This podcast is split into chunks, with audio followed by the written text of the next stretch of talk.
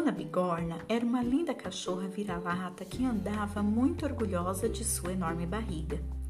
Ela estava esperando cachorrinhos e esperou e esperou até que nasceu uma porção.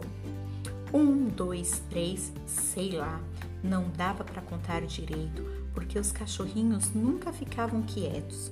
A gente nunca sabia se já tinha contado aquele ali que corria atrás do irmãozinho ou aquele outro que rolava que nem uma bola.